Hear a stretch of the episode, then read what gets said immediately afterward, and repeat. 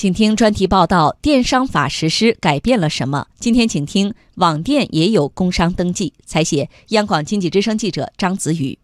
网购已经是不少人日常生活的重要组成部分。不过，便捷高效的网购有时候也会给人带来一些麻烦。有消费者就说：“一般都是以买家评价作为参考嘛，就是很多好评，就是差评都被删了的话，就是觉得这个商品就一般来说就是很不错，就会说买。结果买到手时候才会发现有一些缺点。网店商品质量不佳是消费者的烦心事儿，更麻烦的是，有时候消费者向网店维权时，却发现一些以个人身份开设的网店信息难以查实。”元旦开始实施的电子商务法对这类问题提出了明确的规范。电子商务法第十条规定，通过互联网等信息网络从事销售商品或者提供服务的经营活动的自然人、法人和非法人组织都是电商经营者，必须依法办理市场主体登记。这也就意味着，不管是企业还是个人，只要从事电子商务，就应该进行登记。这也意味着，像微商、代购这样的电商模式都会被纳入监管范围。复旦大学法学院讲师葛江球说：“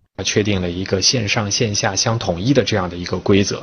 那么把以前一些线上的经营者啊，包括像啊微商啊，包括像代购，包括像通过网络直播来进行销售的这样的一些人群，也纳入到了法律规制的范围之内。”法律规范更全面，消费者权益就更有保障。不过，新的法规也给商家带来了一些顾虑。有电商人士表示，电商法实施对于他们比较直接的影响是管理成本和税务成本将直接上升。也有人表示，可能因此选择退出。收入一定是会减少很多的，而且这个很难做了，因为你一旦交税的话，你的报价就要上去，报价一上去的话，就很难再有顾客去找你买东西了。加强电子商务的监督管理是大势所趋，电商法出台正当其时。那么，商家的疑虑又该如何来化解呢？中国贸促会研究院国际贸易研究部主任赵平解释，中小商家对于登记注册会提升成本的担心其实是多虑了。现有的法律法规对中小商家依然有一系列的扶持措施。其实，